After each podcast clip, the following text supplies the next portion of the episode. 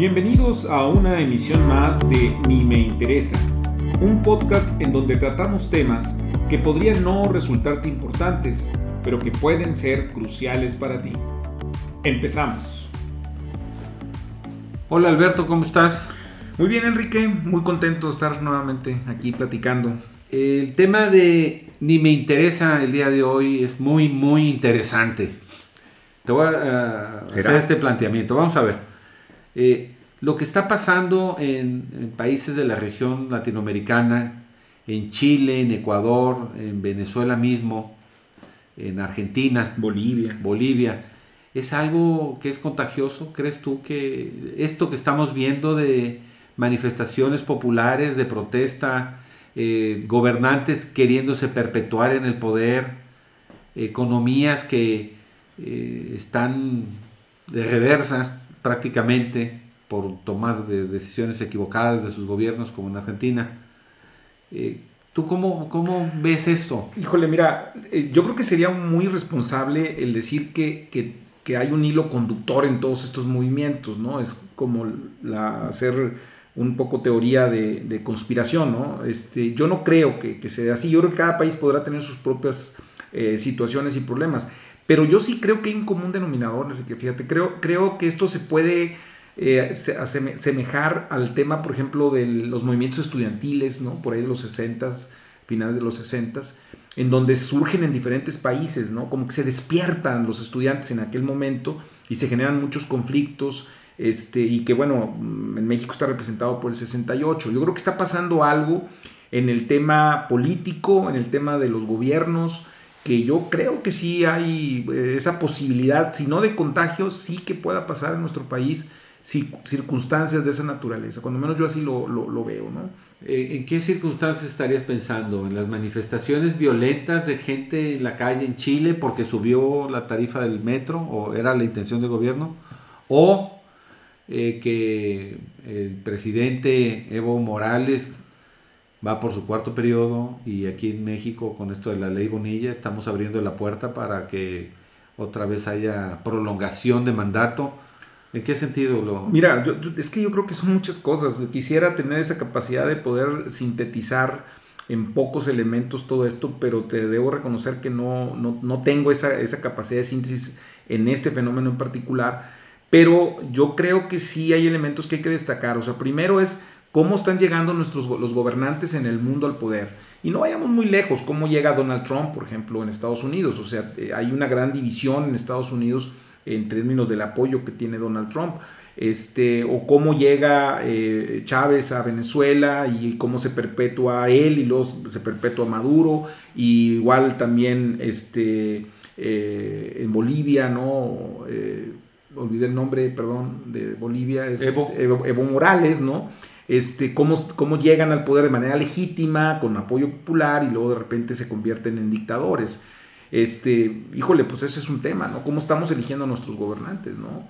Este, en México, pues queda claro que, ganó López Obrador de manera, de manera eh, transparente y con un gran apoyo popular que sigue teniendo y pues tenemos que estar eh, de alguna manera vigilando que esto no vaya a pasar como tú lo comentas con lo de la ley Bonilla, ¿no? que vaya a haber un intento de perpetuarse, si no él, a la vieja usanza del PRI de, de, ir poniendo otros gobernantes. ¿no? Y cuando el pueblo de alguna manera pueda empezar a tener este tipo de, de despertar en términos de, lucha política también y que eso genere inestabilidad. ¿no? El modelo democrático que tenemos, la forma como se dan los procesos electorales, ¿crees tú que tenga también esté en riesgo por esto que mencionas? Porque eh, no hay duda que legítimamente este gobierno fue electo por una abrumadora mayoría y que lo sigue sosteniendo eh, a pesar de las decisiones que va tomando.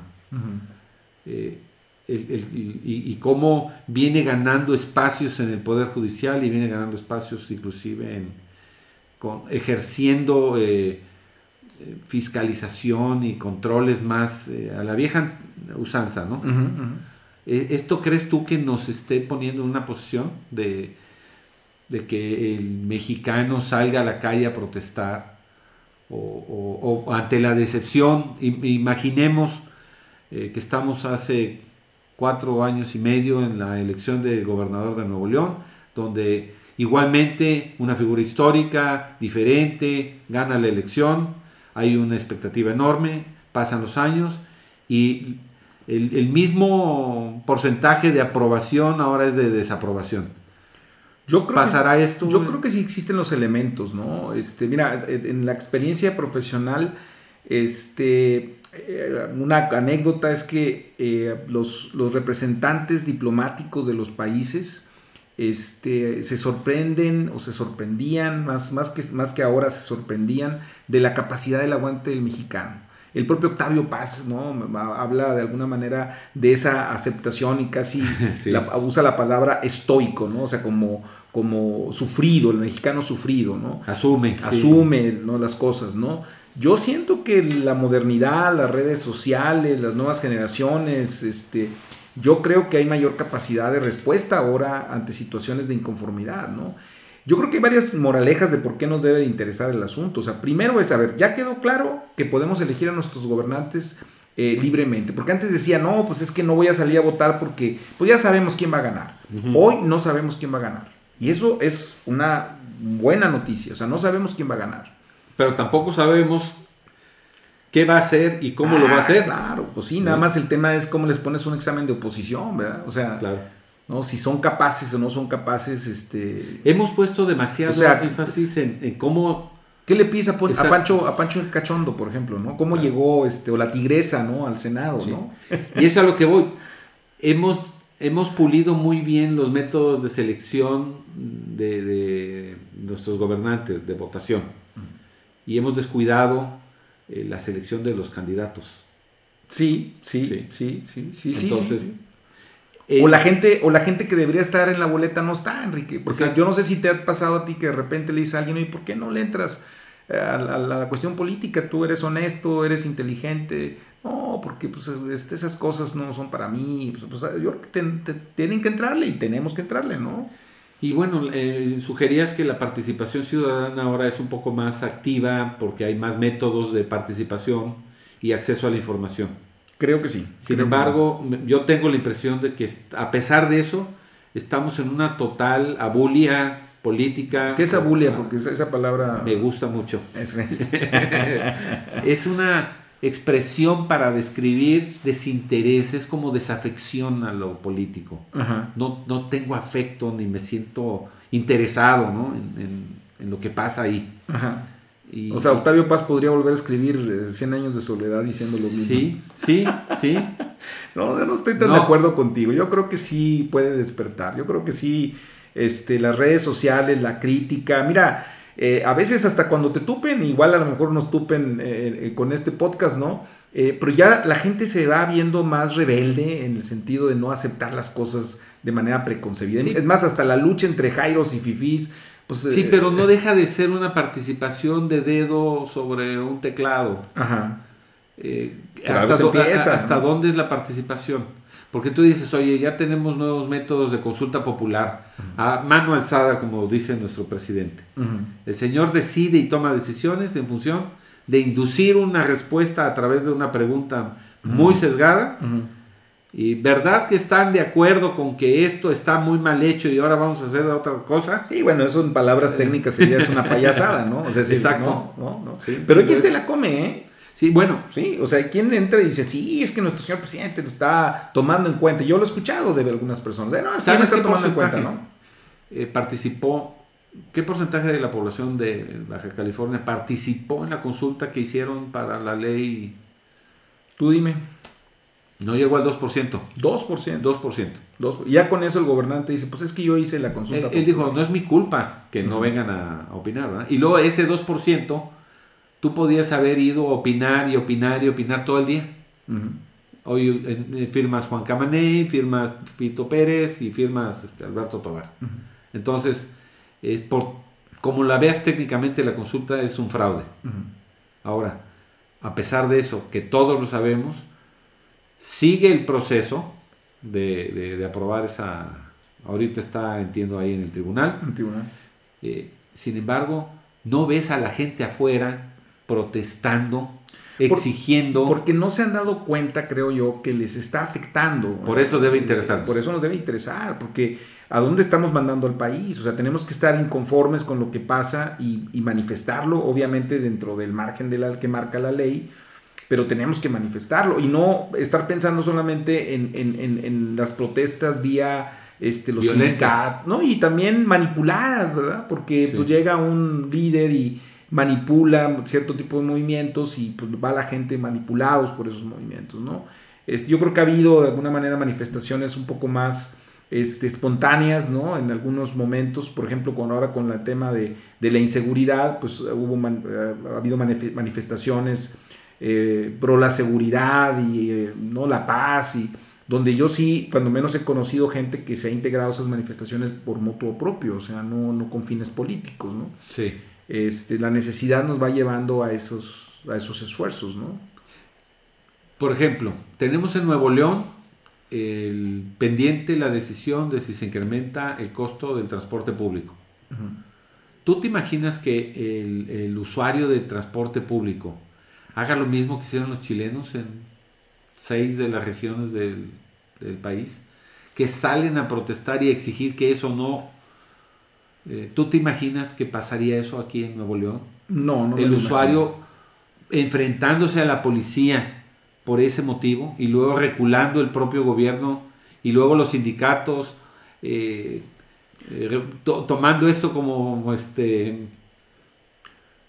como un pretexto para salir a, elevar las exigencias en otros temas. Mira, a lo mejor me voy a ver otra vez muy chairo, pero, pero pues yo citaría al presidente, ¿no? O sea, este, tengan cuidado porque el tigre se puede despertar. O sea, yo estoy de acuerdo contigo, te concedo que, que hoy no veo yo a, este, a la gente, a la población, por ejemplo, de Monterrey, este, protestando por el transporte, ¿no? Este, como por ejemplo tampoco no he visto manifestaciones este, por el tema de Culiacán, ¿sí? O sea, ¿no? Ese es, ese es, otro tema, ¿no? O sea, que dices, bueno, ¿qué pasó en, Culiacán? ¿Qué pasó en Culiacán, Enrique? O sea, es, ¿tú crees que es, que es parte de esta situación similar a la que está pasando Bolivia, Ecuador, Chile, Venezuela? ¿O ¿Cuál sería la diferencia entre Culiacán, donde vimos balaceras y cosas espantosas? Ahí Parecía estado de sitio, ¿no? Sí, sí, sí, sí, sí, sí. No sé, no sé, me preocupa que el ejército sea el que esté en medio de todo este escándalo.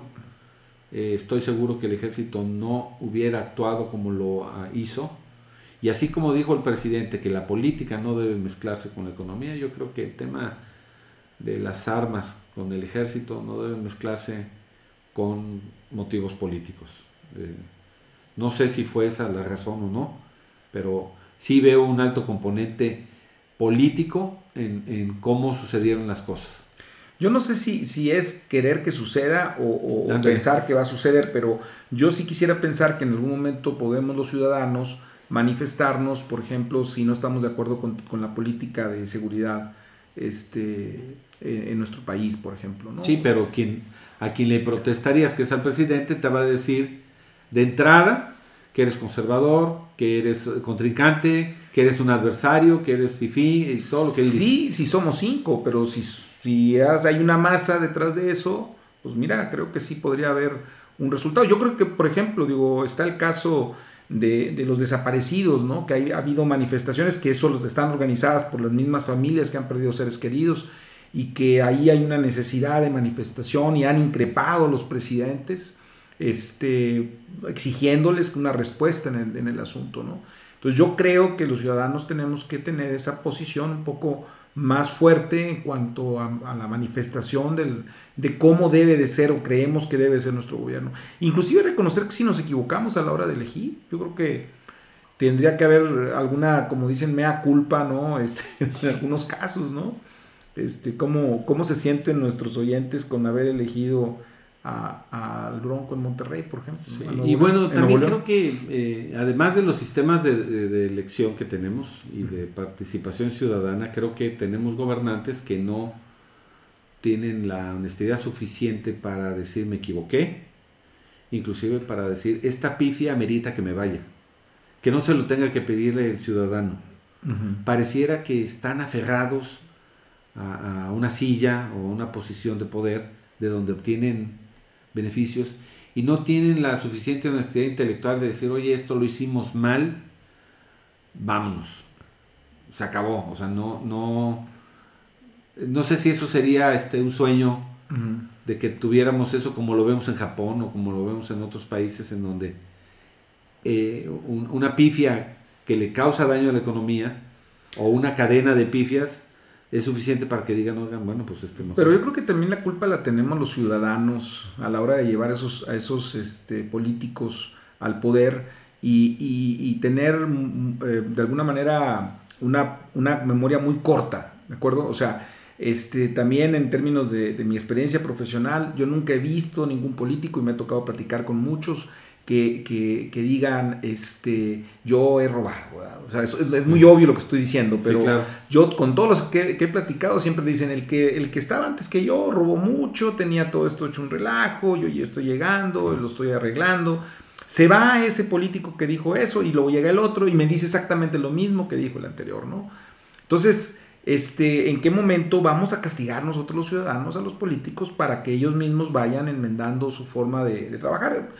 De alguna manera lo que nos damos cuenta es que la corrupción y el mal gobierno no es una, una concesión que le dieron los mexicanos. No, no, claro. En todo el mundo, ¿no? Pero yo creo que sí los mexicanos estamos lentos a veces en, esa, en esa exigencia, ¿no, Enrique? Por ejemplo, y, retomando la idea de los países de, Sudamérica, Evo Morales quiere un cuarto periodo. ¿Para qué? Pues para perpetuarse. Sí, pero ¿qué ha pasado con Bolivia? ¿Qué cambios ha habido en Bolivia que le hagan pensar a él que, merece otra elección? Que merece ganarla. ¿Es su ambición personal? ¿Es lo que tiene control sobre el país? o realmente el boliviano dice, oye, estás haciendo muy bien tu papel, vamos a votar por ti? Híjole, pues que yo creo que hay una gran dosis de populismo, ¿no? O sea, este, no podemos explicar, por ejemplo, fenómenos como el de Evo, o, y creo que muy claramente el de Venezuela también. Este, digo, yo no soy experto en el tema de Venezuela, pero conozco gente que, que lo es y me dice, bueno, pues es que Chávez llegó este, por el apoyo popular, o sea, no, no fue casual, no, ¿sí me entiendes? O sea, llegó bien con ese apoyo, ¿no? Y ese populismo pues es el que ha llevado a, irlo, perpetuando en el proceso, ¿no? Y eso es muy peligroso. Yo veo señales en México muy claras que nos están llevando a ese populismo del que hablas, a esa eh, gobernanza basada en falsedades y verdades a medias. Eh, sí, yo, yo creo que sí deberíamos interesarnos en, en ver qué está pasando en otros lados para poder reconocer aquí que están pasando cosas que a otros les hicieron daño. Sí, yo, yo por otro lado creo que es muy prematuro, ¿verdad? O sea, yo no, yo no quisiera, cuando menos desde mi perspectiva, estar ya pensando en que esto va a suceder lo mismo, porque yo sí conozco personas que dicen, es que esto ya va camino a... Yo creo que todavía no, pero no podemos permitirlo, esa es mi, esa es mi postura, si yo buscara concluir un poco en este tema, es decir, yo creo que hay cosas que hay que seguir, hay que, hay que ver, hay que de alguna manera ser críticos de nuestra misma eh, democracia, de la forma en que estamos eligiendo a nuestros gobernantes, este, ser muy, muy cuidadosos a la hora que elijamos a quienes nos van a, gobernar y van a manejar el país y tener mucho cuidado con lo que va pasando en el, futuro cercano, porque si, hay probabilidades, hay probabilidades, pero todavía no las veo inminentes, ¿no?